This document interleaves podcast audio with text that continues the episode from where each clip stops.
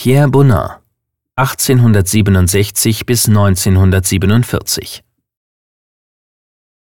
In einem südlichen Garten um 1914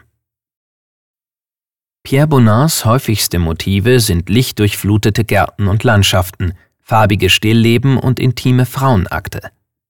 Mit Vorliebe malt der Künstler dabei seine alltägliche Umgebung und ihm nahestehende Menschen. So handelt es sich bei der entspannt im Liegestuhl dösenden Frau um seine Muse, Lebensgefährtin und spätere Gattin Mert und bei den drei spielenden Mädchen um seine Nichten. Hunde haben ihn sein Leben lang begleitet und erscheinen ebenfalls in seinen Werken. Im Hintergrund ist eine Meeresbucht bei Saint-Tropez in Südfrankreich zu sehen.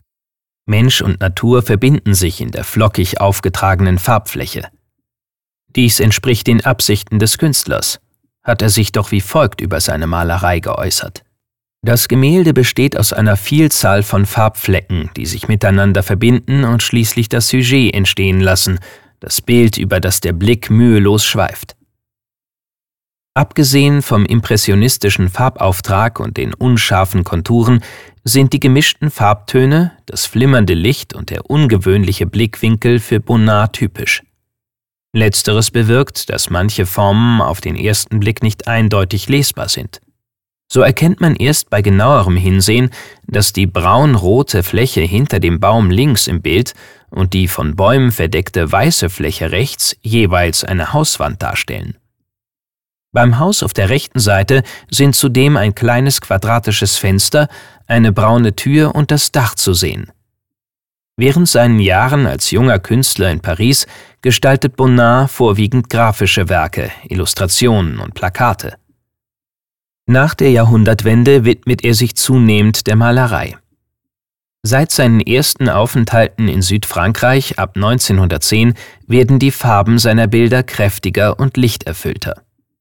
Schließlich kauft Bonnard 1925 in der Nähe von Cannes ein Haus, wo er im Wechsel mit der Bretagne lebt und arbeitet.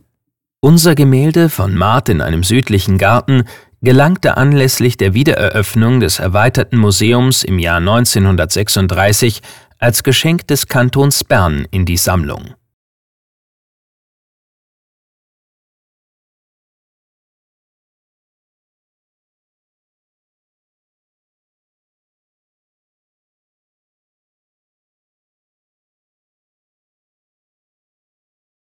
Besuchen Sie das Kunstmuseum Bern und sehen Sie die Werke im Original. Und laden Sie unser Gratis-App Museen Bern aus dem App Store herunter.